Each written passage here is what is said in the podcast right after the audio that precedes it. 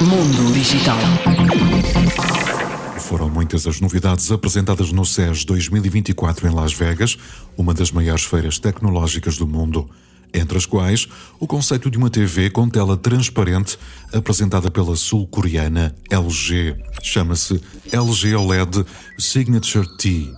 Atrás do painel transparente existe uma espécie de papel de contraste que é acionado ou apertar um botão no comando, fazendo com que a TV funcione como outros modelos com tela OLED. Possui ainda widgets personalizados que ocupam a parte inferior da tela através do sistema operacional WebOS. Mundo Digital.